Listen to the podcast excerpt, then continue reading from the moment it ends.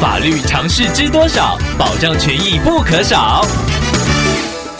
欢迎收听《法律知多少》时间，我们请到台湾瑞银法律事务所律师郑瑞伦来为您解答法律上的疑惑。各位听众朋友，大家好，我是郑瑞伦律师。郑律师您好，听众朋友小柔透过官网留言板想要请问您，他平时会使用购买社群媒体的贴图，最近听到朋友分享说，看到喜欢的贴图可以用截图的方法存起来，再贴上聊天室，就等于免费得到贴图了。想要请问郑律师，这样是否有违法的疑虑呢？一般而言，赖平台上面的付费贴图，因为是具有原创性，属于著作权法所保护的美术著作，民众需要付费购买，取得授权之后才可以合法使用。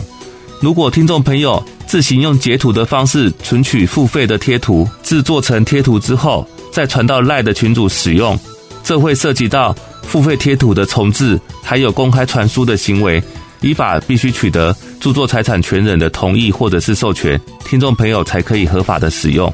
律师在这边要建议听众朋友小柔，基于尊重智慧财产权以及避免你日后遭著作权人追究民事侵权及刑事犯罪责任，对于需要付费的贴图，不要用截图的方式制作成免费贴图来使用。以上希望律师的回答可以帮助到听众朋友，谢谢。法律知多少？小小常识不可少，让您生活没烦恼。